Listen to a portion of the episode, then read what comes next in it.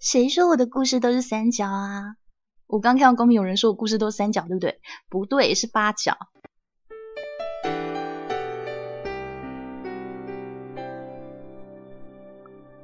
时间深夜一点钟，Hello，嗨，你在幺零八零八零月台？当然不是八角了，八角是一种香料。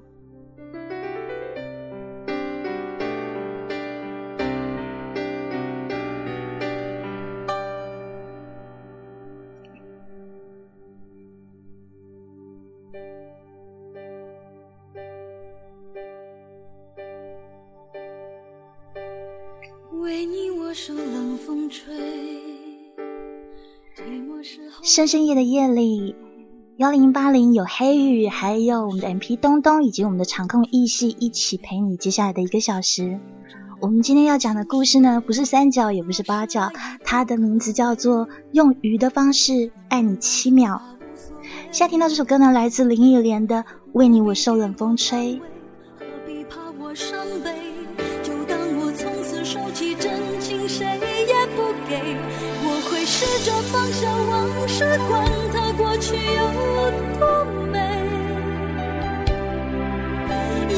试着不去想起你如何用爱将我包围，那深情的滋味。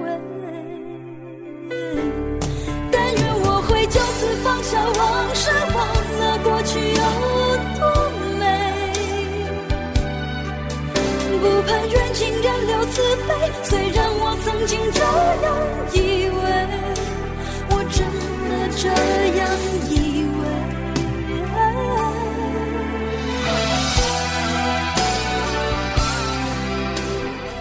有的时候呢，我们会用我们自己以为的方式去爱一个人，我们会觉得这样做是为他好，觉得自己牺牲了，觉得这样牺牲应该可以给他更幸福的生活，觉得自己这样做是对的。可是，你知道你这样爱他未必是他要的吗？他或许要的不是你的牺牲，不是你的离开，不是你的不快乐。或许他想要的只是你在他身边，时时刻刻，分分秒秒。今天的故事在歌曲后就开始告诉你。有人问我是与非，说是与非，可是谁又真的关心谁？若是爱已不可为。我明白说吧，无所谓，不必给我安慰，何必怕我伤悲？就当我从此收起着放下往事，管它过去有多美，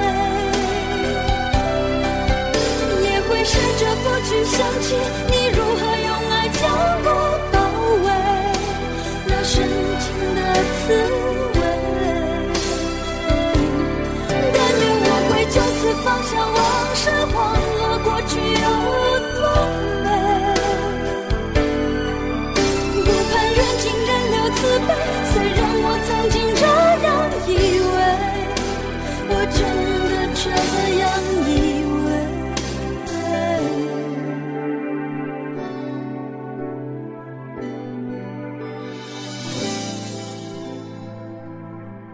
为。你我受冷风吹。寂寞时候流眼泪，有人问我是与非，说是与非，可是谁又真的关心谁？关心谁会关心谁？谁会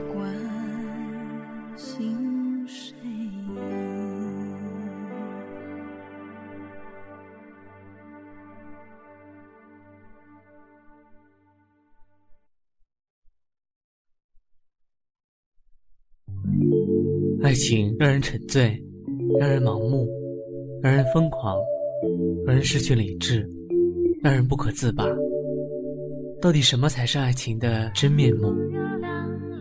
黑雨的音乐爱情故事，带你聆听恋人的呢喃私语，一起探寻爱情的真实模样。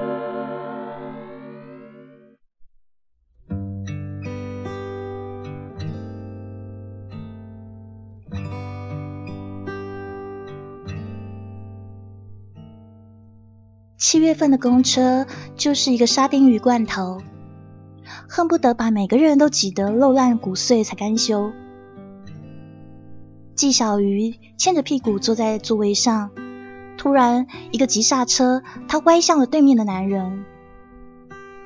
还好这男人适时的扶了他一下，两个人才不至于摔在一起，太难看。纪小鱼红着脸说了声谢谢。在他伸手取纸巾的时候，抬头看了对面的男人一眼。洛行哥，小鱼儿，两个人几乎同时叫了出来。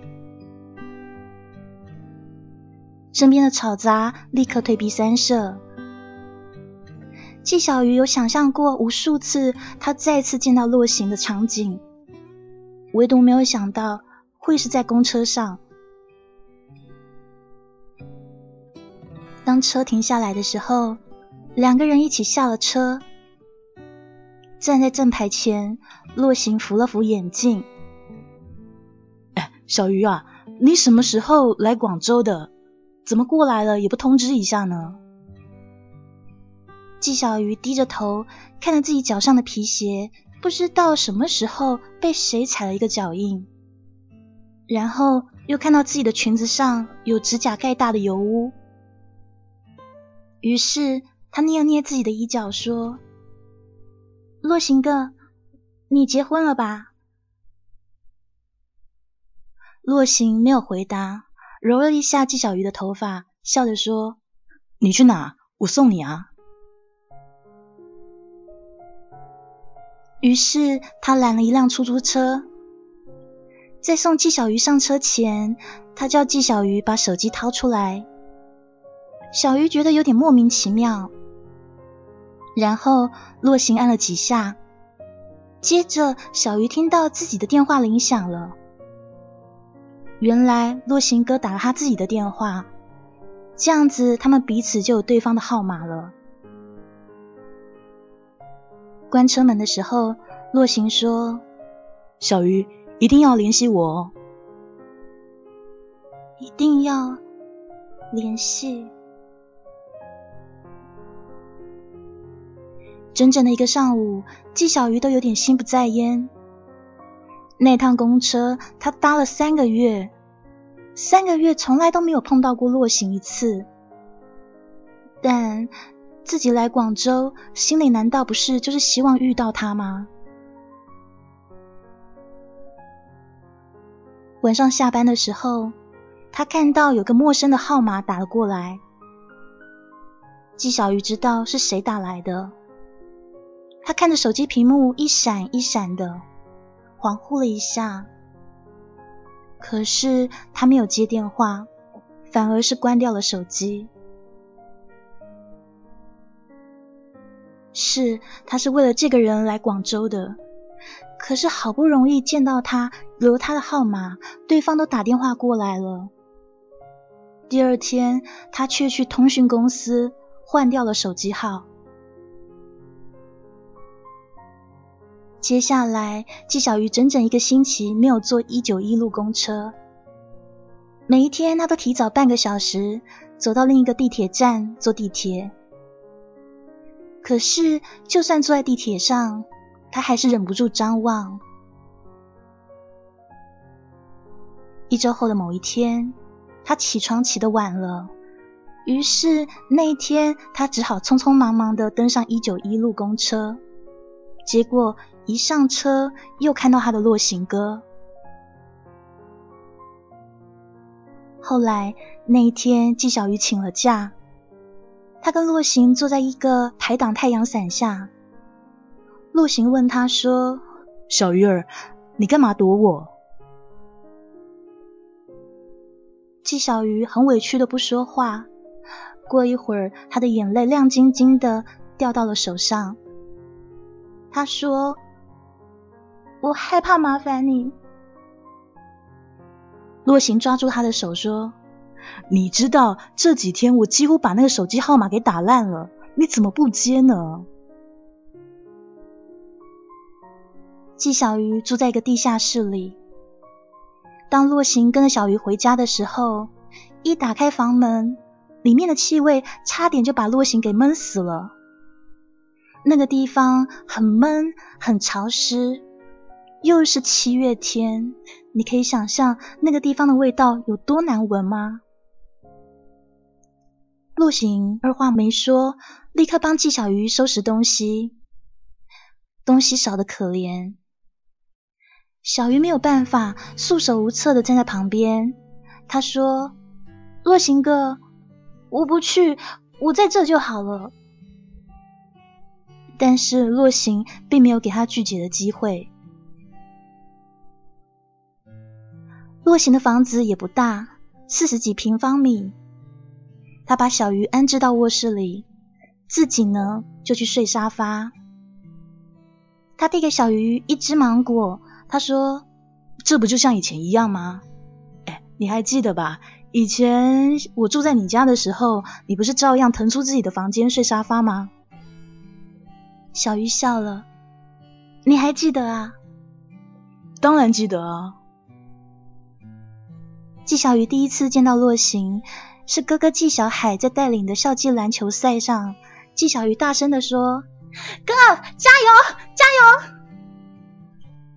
结果，一个下场休息的男生走了过来。这个男生把运动衫搭在纪小鱼身上。男生说。哎，这还有一个哥哥呢，你也给我加加油啊！纪小鱼心想：奇怪的人，我又不认识你，什么哥哥哥哥嘛？于是他白了他一眼，把那件运动衫给扔了回去。那个人就是洛行。过没几天，洛行做阑尾手术，由于他的父母都在外地。所以纪小海就跟爸爸妈妈商量，让他住在家里。但纪家也不大，只有两个卧室。一间卧室当然爸妈住，一间卧室让纪小鱼住，而哥哥小海都是睡在客厅的沙发上的。纪小鱼听到有一个男生要住进来，他马上不高兴了。他说：“哥。”你别搞错了吧？我们家就两间房，他来住哪？纪小海一向觉得妹妹太小气了，于是就跟他说：“你睡沙发，我跟洛行睡你的房间。”怎么可以呢？我一个女孩子，岂有睡沙发的道理啊？而且我又不认识那个人，我睡沙发多不方便。可是他的抗议无效，因为季家的父母同意了。所以小鱼也没有办法。那些日子啊，季小鱼每天晚上都可以听到洛行跟哥哥嘀嘀咕咕的说话声，讲篮球啊，讲女孩子啊，讲功课啊，讲杂志上哪个女孩漂亮啊。他觉得他从不给入侵者好脸色，但是事情后来却有了转变。这转变是从一道数学题开始的。初三的几何证明题太难了，纪小鱼做了一整晚也想不通，不知道到底应该要怎么写。没办法，于是他很委屈的去敲哥哥的门。那个时候，他哥哥纪小海正在看体育杂志，于是丢来一句话说：“哎呀，你自己的事自己做啦。”于是小鱼气得想哭。这个时候，在一旁的洛行接过了小鱼的习题簿，我来吧，我教你啊。结果三两下，纪小鱼的难题迎刃而解。后来几乎每天晚上，洛行都会给纪小鱼讲几何题。于是这个入侵者就变成了纪小鱼口中的。洛行哥，当洛行还有纪小海上高三的时候，小鱼也考进了他们那一所重点高中。三个人在同间学校，纪小鱼几乎变成了纪小海还有洛行的小尾巴。三个人一起吃午饭，一起放学，而洛行总是喜欢揉纪小鱼黄黄的头发，叫他。小鱼儿，时光就这样轻轻悄悄的过去，一年过得好快。洛行考上了广州大学，而纪小海去了哈工大，一南一北。送洛行走的那一天，纪小鱼哭红了眼睛。洛行还是跟以前一样，揉了揉他的头发，说：“小鱼儿，不要哭啊，记得给哥哥写信哦。”纪小鱼撇着嘴说：“小臭美，谁为你哭了？”说是这样说，但是他一边说，眼泪却一串一串的往下掉。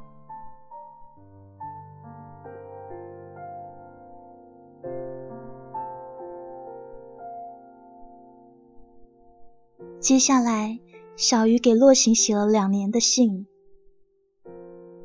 若不是洛行那一年暑假带了一个漂亮高挑的女孩回家，小鱼的信会一直写下去的。而他哥哥小海那一年也带回一个北方女孩。当那两队四个人要去爬山的时候，他们叫小鱼一起去。小鱼指了指手指里的英文书。于是笑着说：“不行啊，要温书呢。”这个时候，纪晓鱼真的不想去，因为喜欢的人身边已经有别的女人了。他不想当电灯泡，更不想看着他们一路上恩恩爱爱。小海于是说。哎，这丫头要考高考了，让她看书吧。我们去。他们四个人轰轰隆隆的出门，门一关上，家里空空荡荡的。纪小鱼趴在桌子上，眼泪一直流。他想停，也停不住。于是那一年，纪小鱼放弃了原本去广州读大学的打算。原本他想要跟他的洛行哥同一个地方，可以常常见面，但他放弃了。他报考了省内的一所建筑学校，毕业了以后，他回到了小城。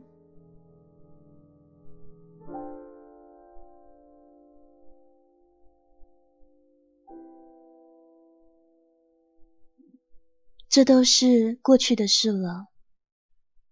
而现在，洛行和纪小鱼都在广州。洛行带着小鱼在城里面四处逛，在夜市吃鱼玩的时候，洛行问他：“哎，小鱼儿啊，你生日快到了吧？你要什么礼物啊？”小鱼很认真的想了想，说：“不如你送我一缸热带鱼吧。”于是洛行打一个脆生生的响指，他说：“没问题。”隔天，洛行像捧宝贝一样捧回来一缸五颜六色的热带鱼。那些鱼全然没有认生的意思，傻乎乎的在玻璃缸里面游得很欢，很悠闲。周六是个雨天。他们两个人都待在家里，洛行给鱼换水，纪小鱼就在厨房里面给他包小馄饨。三角的皮里放上一点馅，手指一弯叠成元宝状，在沸水锅里面打上两个白白胖胖的荷包蛋，然后把馄饨擀下去，翻两翻，盛到小碗里。洛行吃的热火朝天。而纪小鱼坐在他身边，一口一口小口的吃。洛行点了一点辣酱油进碗里，他说：“小鱼儿啊，将来谁有幸娶了你啊，谁的福气就大喽。”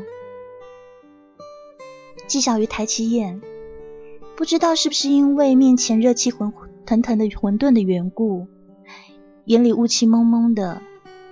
他说：“洛行哥。”怎么没见嫂子啊？哼 嫂子啊，你嫂子还不知道在哪幸福着呢。你想，我做这样的工作又没钱，在广州一抓一大把，谁愿意嫁给我啊？小鱼马上白了洛行一眼，净胡说！我洛行哥多优秀啊！洛行边吃一边问：“你呢？怎么跑广州来了？我记得去年跟你哥通电话，他还跟我说你快结婚了。我还跟他说你结婚一定要通知我一声呢。虽然说没什么钱，我还是该送你一个大礼啊。”小鱼听了没有出声。东西。然后那天晚上，他在卧室里面没有出来。其实小鱼的心里面有很多的秘密，有很多的事他想说，但不知道怎么说。他是为了这个人到广州来的，可是他却没有办法告诉他，他为什么来到这个地方。他也没有办法告诉他，他来到这里都是为了他。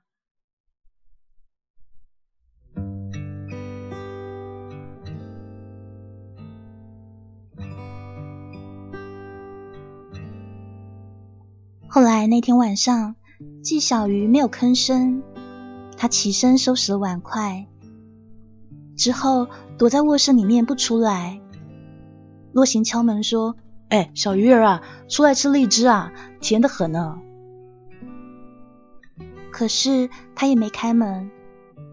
啊，不，洛行哥，我累了，先睡了。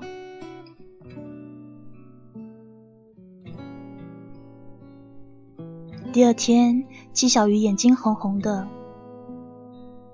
洛行吃了饭，走到门口换了鞋。这个时候，他忽然转身抱住了纪小鱼。他说：“小鱼儿，我要你开心点啊！”纪小鱼紧紧的抱住洛行，仿佛抱住了一个梦，一个隔了七年的美梦。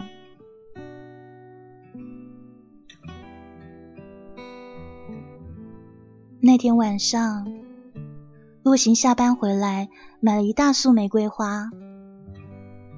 他把花给插好，放在小鱼的卧室里，然后穿上围裙下厨。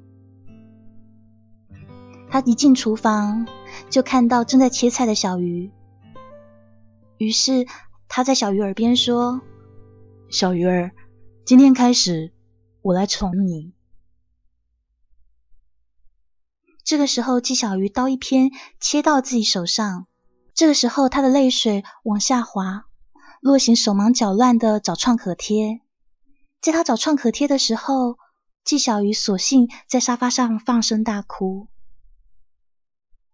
他说：“洛行哥，当我还是一张白纸的时候，你为什么要喜欢别的女孩啊？”洛行终于找到了创可贴，然后帮小鱼贴上，处理他的伤口。接着，他把这可怜的女孩抱在怀里。小鱼儿，我们这不是在一起了吗？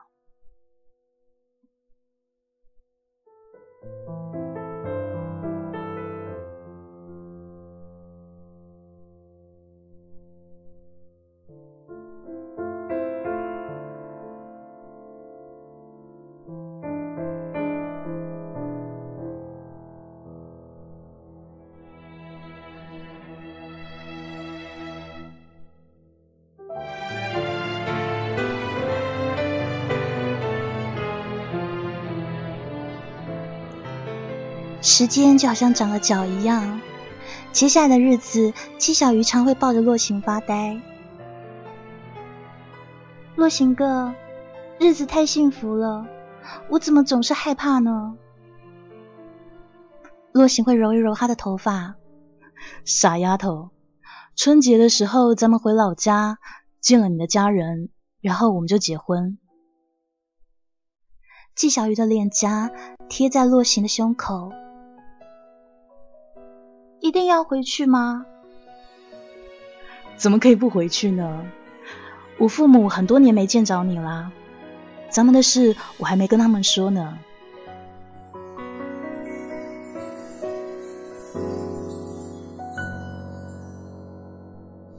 我睁开眼睛，却感觉不到天亮，东西吃一半，莫名其妙哭一场。我忍住不想，时间变得更漫长，别与你有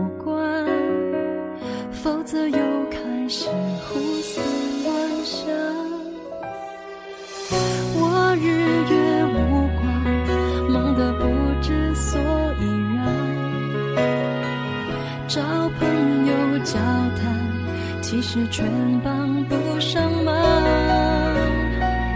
以为会习惯，有你在才是习惯。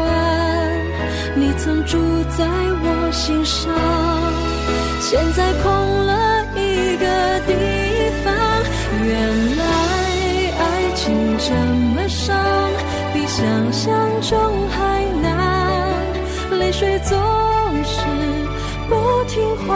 幸福躲起来不声不响。太多道理太牵强，道理全是一样。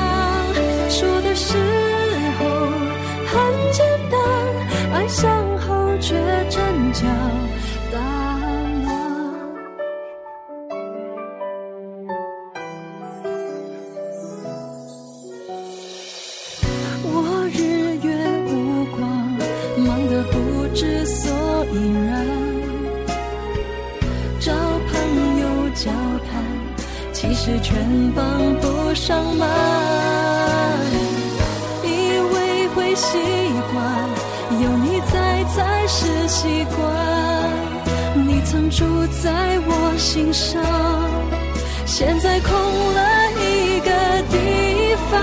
原来爱情这么伤，比想象中还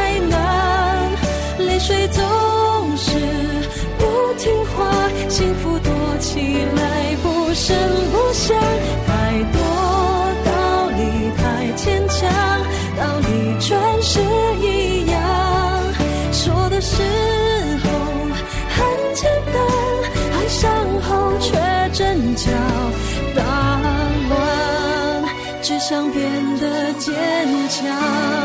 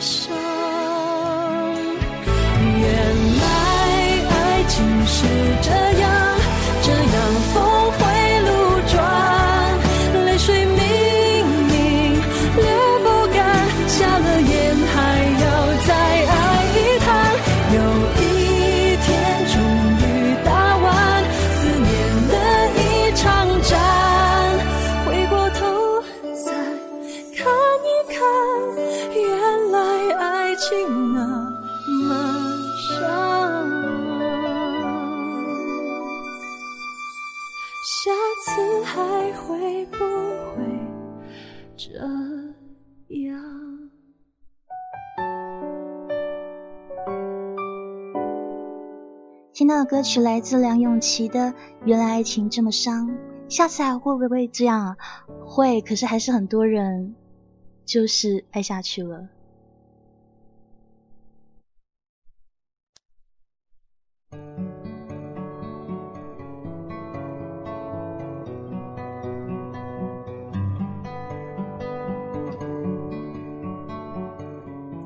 其实爱情不一定是伤的，看自己怎么经营吧，看你有没有找对那个对的人，看就算是伤，你会不会还是不肯放手？纪晓瑜跟他喜欢的人终于在异地重逢，他是为了这个人来到这个城市，好不容易两个人也在一起了。可是纪晓瑜有着秘密，他不想回家，不想回到他们的老家去。这是一件奇怪的事情，可是洛行哥却没有发现。一定要回去吗？可不可以不回去？那怎么行呢？我父母也很多年没有看见你了。咱们的事我还没有跟他们说呢，我想给他们两个一个惊喜。春节真的就要到了，小鱼找了各种借口不回小城。我最近工作比较忙，真的不太方便回去。哎，那个我们的鱼，我们热带鱼没人照顾会死的。怎么那么不想回去呢？好吧，那我们就不回去吧。这样好了，我带你去香港那边看花车巡游去。于是纪小鱼兴奋的像孩子一样抱着洛行，又亲又啃。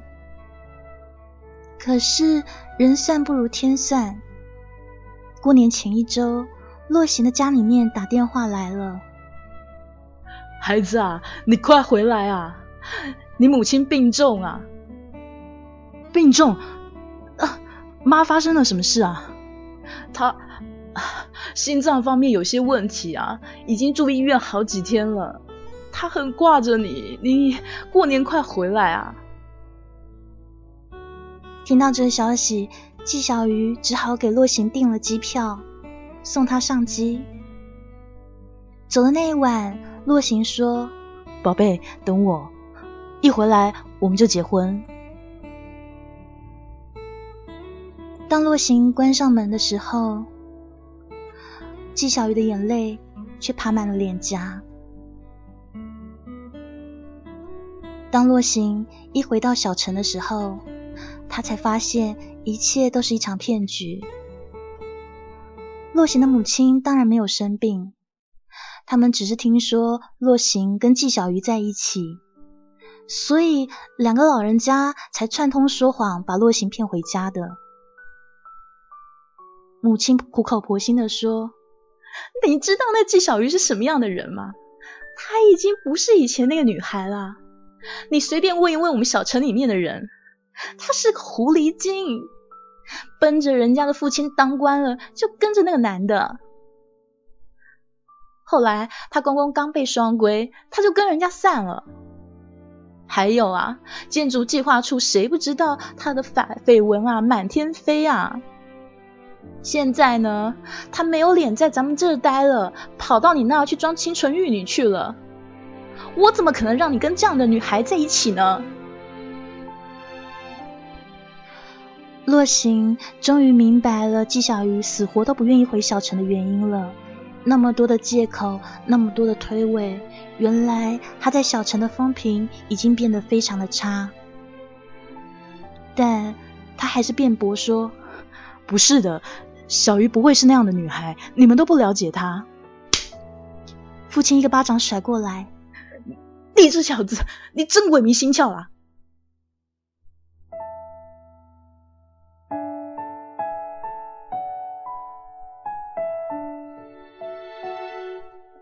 洛行是在第三天赶回广州的，一路上他就开始打纪小鱼的电话。可电话就跟以前那样，怎么也打不通了。他的心里一下子空了。好不容易到家门的时候，他看着灯并没有亮。他手颤抖着打开家里的房门，家里面干净的有点不像话。茶几上那几尾热带鱼还是游得非常的欢。旁边放了一张素白的纸，纸上是纪小鱼像孩子一样被风刮倒一样的字。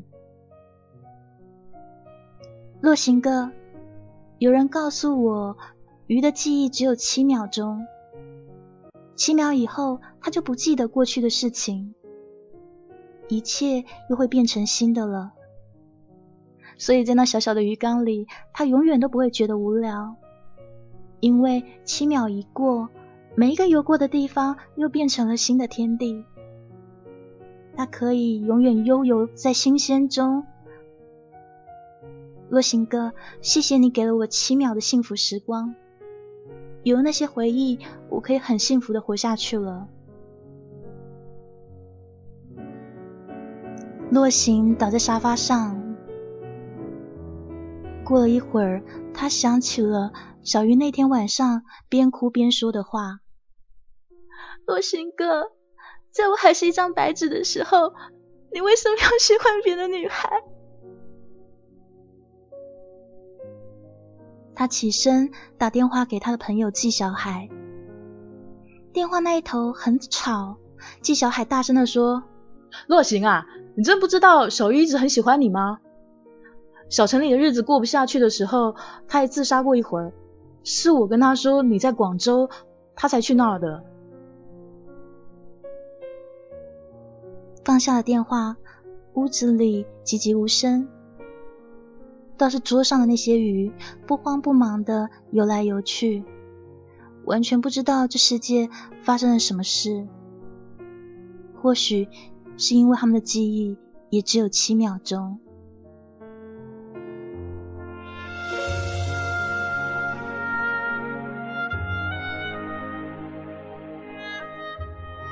小鱼再度人间蒸发，当然问遍了邻居、同事。也不会有人知道他究竟去了哪里。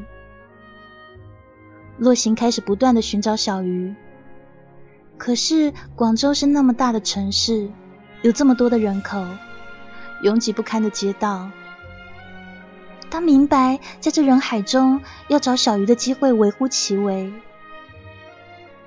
但只要一下班，他就会搭上公交车。不断的看着上车的乘客，还有一个个街上的行人。有的时候看着看着，他会发现很像小鱼的身影。但当他冲下车以后，却又只得得到失望。其实他的内心非常的清楚，小鱼更有可能已经离开了广州，到他再也找不到的地方了。可是他就是不想放弃。小鱼回不了家乡，现在又离开了自己，她一个女孩还有哪里可以去啊？他想着当初小鱼一个人在地下室挨了三个月的苦日子，那么少的东西，空气里面腐败潮湿的，连他这个大男人都受不了的气味。小鱼又去过那样的日子了吗？光想到这样，他就觉得心好疼。从小鱼离开的那天起，洛行的笑容不在，往日的悠闲惬意也不在了。空荡荡的家里面，始终只有那几尾鱼游来游去。这一切。不是没有人知道，这一切都看在住在斜对角顶楼加盖的小鱼眼里。小鱼租下那个冷的要死又贵的不合理的房间，一切从简。他的房间里面连个电视都没有，只有一小方茶几、一个衣柜，还有一张冷冰冰的木板床。辞去了原本的工作，他找到一间餐厅值午班。上班的方向跟洛行哥的公司刚好是相反的方向，完全不一样的出门还有下班时间，这样就不会在无意间在路上又遇到他。出门的时候，他总是用围巾还有毛线帽把自己包得严严实实。反正刚过年没多久，天气还那么冷，邻居们也很少会看他一眼。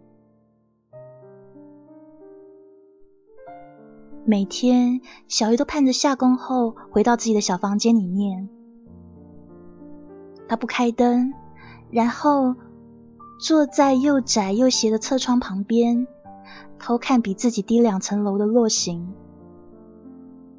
两层楼的高度。他能看到的范围不大，落行的窗户也不是全开，但那角度刚好是可以看到客厅的茶几。他只要靠到窗边，就可以看到茶几上在鱼缸里面悠游的鱼，还有偶尔可以瞥见那个人的身影。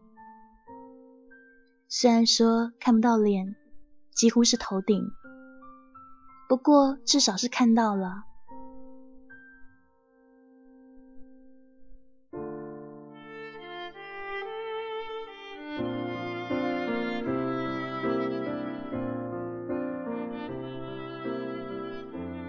但是最近越来越奇怪了，因为他能够看到的机会越来越少。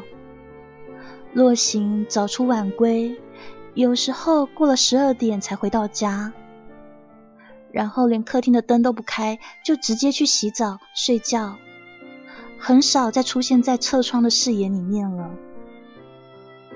只有每天早上离开家之前，洛行会在茶几前待上几秒钟。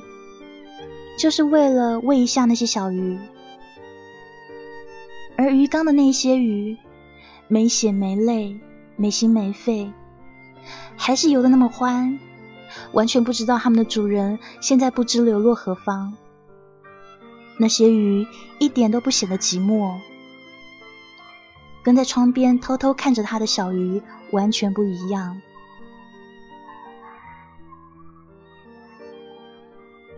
有一天，洛行不知怎么的，他居然把窗子关得太小，几乎要合上了。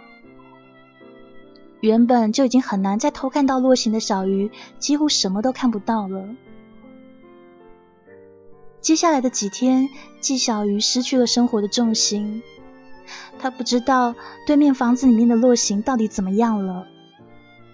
他记得里面的灯好像已经很多天都没有亮过了。那些鱼呢？鱼都还好吗？洛行还记得喂它们吗？洛行自己呢？他还好吗？于是，一天中午，他请了假，在四下无人的时候，用自己的钥匙打开了洛行的大门。一打开门，一股霉味就冲出来。这个笨蛋怎么不好好善待自己呢？不对，都是我的错。我出现前，他明明过得还挺好的，都是因为我。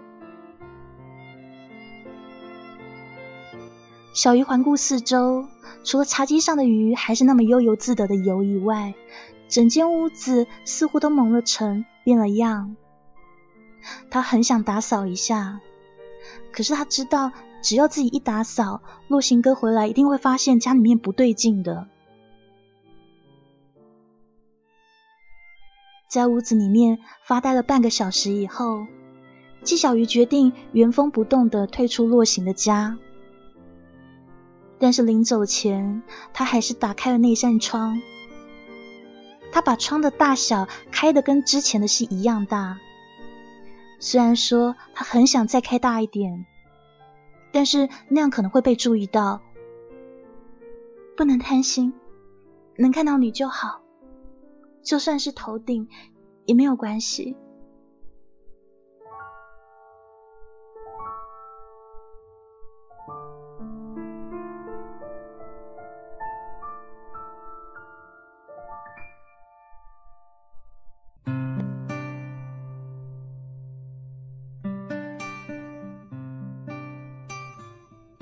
那天晚上十一点钟，在微弱的光线中，他终于看到想看的那个人。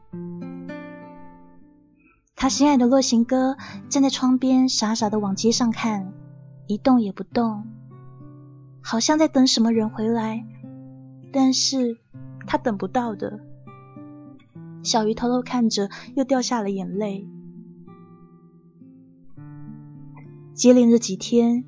一切好像要恢复先前的情况。他终于看到洛行了，而洛行回家的时候，终于会打开客厅的灯了。洛行的生活似乎步入了常轨，他开始不再那么晚回家了，而且总是会待在客厅。有的时候，他看到洛行好像望着茶几上的鱼，其实那个距离、角度，小鱼是看不到洛行的表情还有目光的。其实他根本从来也没有办法看清楚鱼缸里面的鱼游得欢不欢，一切都只是小鱼自己的想象而已。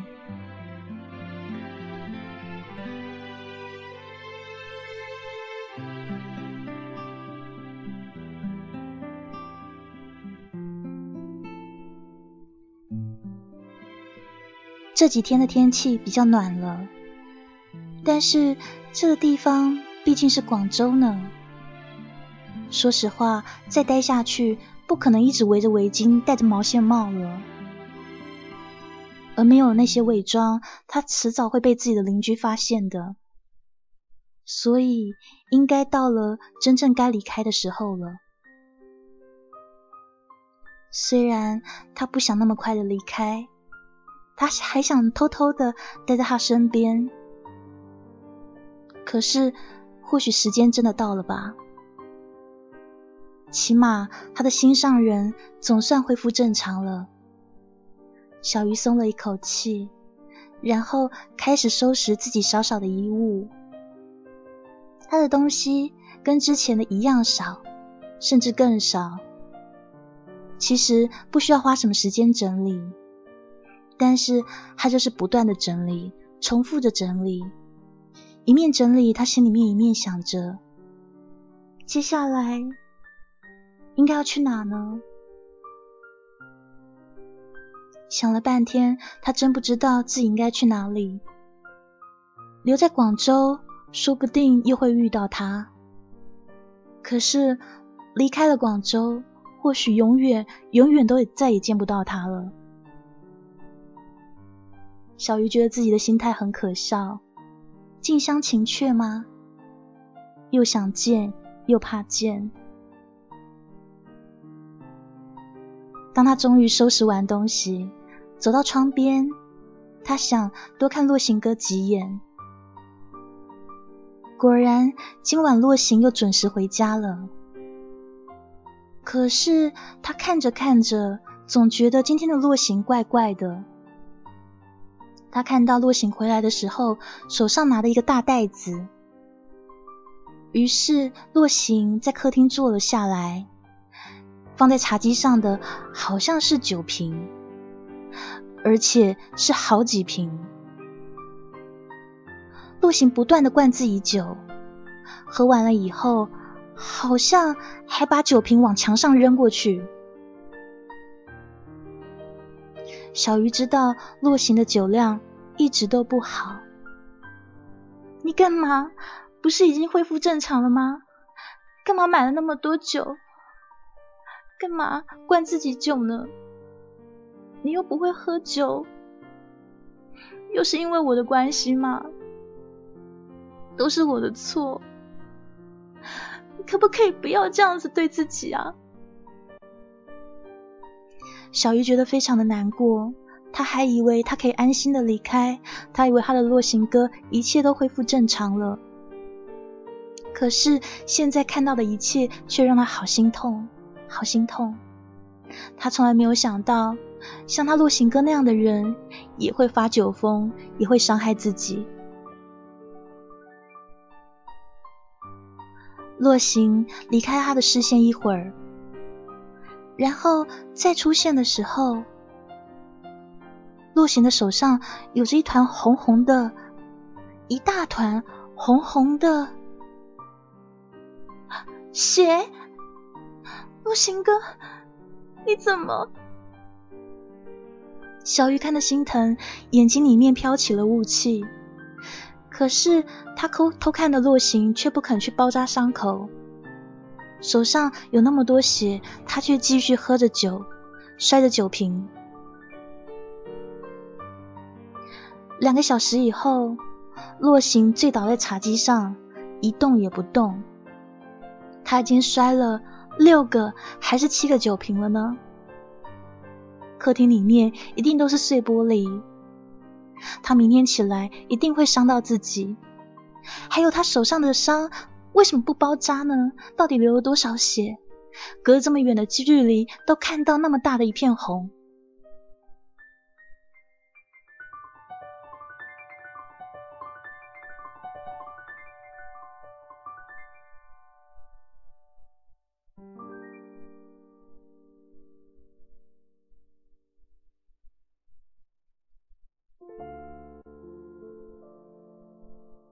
两个小时以后，洛行醉倒在茶几上，一动也不动。又过了一个小时，小鱼一直挣扎着，心疼着，一直在怪自己，都是自己害洛行哥变成这样。后来，他还是下了楼，又来到了曾经熟悉的地方。洛行哥的伤口，他想确认一下陆行哥是不是还好，因为他已经从窗户偷看他好久好久了。一个多小时来，他一动也不动，倒在茶几上，看得小鱼非常的心慌。而当小鱼用钥匙打开屋子的门，缓步的走向茶几。他看到自己心爱的人醉倒在桌上，然后他看到他的手红红的一滩血，于是他蹲下来检视洛行的手，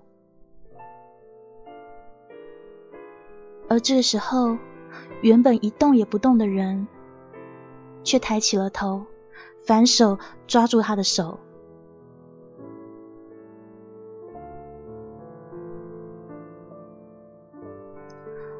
行看起来一点都没有喝醉，他看起来非常的清醒。他说：“纪小鱼，谁要你用鱼的方式爱我七秒钟了？爱是一生一世，是不顾一切的，你知道吗？”小鱼挣扎着想把手抽开，可是这已经不是他能够抽开的手了。我知道你回家一定会发现，我已经不是你想象中的小鱼了。你这傻瓜，怎么那么傻呢？谁要你只爱我七秒钟了？可是我不懂啊，我一直都没有出现在你面前，你为什么知道我会在这里？你那一天。有来我家，还开了窗，对不对？你怎么会？那窗是我故意关上的。我想到之前你三个月住在地下室，那么闷热、潮湿、密不透风的环境，我想到就很心疼。于是我也惩罚我自己，关上了窗。可是那一天我回来的时候，窗却开了。开的还跟之前的一样大，我就想到你根本没有走，你根本一直在这边，就在我附近。你知道我发生的一切事情，你跑回家里面来过了。那天我在窗边想了很久，我想你一定一定就住在这附近，于是我想让你多看看我，所以。我就开始准时回来，不再上街找你，因为没有找的必要了。你就在身边，只是看你什么时候肯出现而已。可是就这样好多天，你还是不出现。我不知道怎么办的时候，突然想起来，你是那么心疼我，只要我有发生什么事情，你一定会忍不住来看我的。所以，所以你假装买了酒吗？那手上，这不是血，这是红墨水。你，你吓死我了！不哭不哭，傻丫头，不要哭，没事了，不要自卑，没事的，好不好？像我说的，爱是不在乎一切的。你不要想太多，不要怪自己。小陈，我们可以不回去，我爸妈那边我也可以解决。但是你知道，你如果现在再离开我的话，躺在桌上的我可能就会变成事实。你知道你太晚来了吗？你知道我倒在茶几上面一个多小时，一动都不能动，有多难过吗？你真的不嫌弃我吗？都说了，傻丫头，没事的，不准再学鱼喽！你不可以只爱我七秒钟，你要爱我七十年。那时候，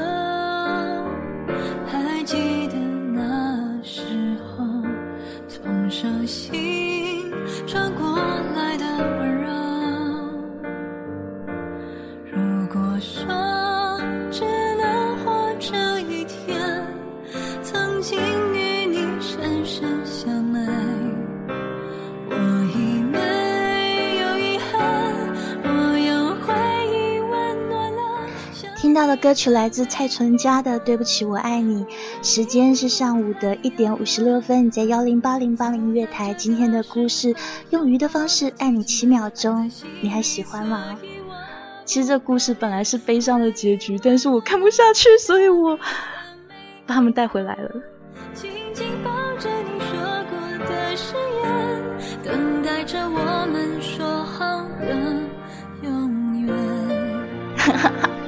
对的，黑雨在台湾，喜欢今天的故事吗？喜欢在幺零八零听故事吗？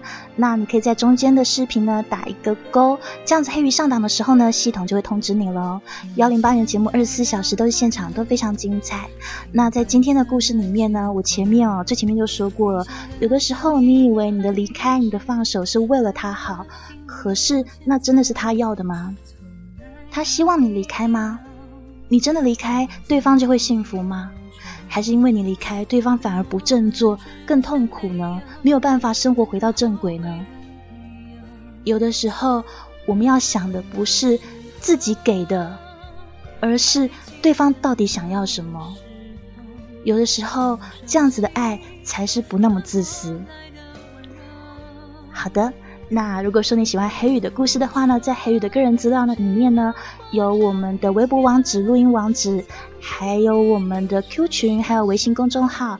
那晚安喽，待会小窝可以聊聊天。Good night。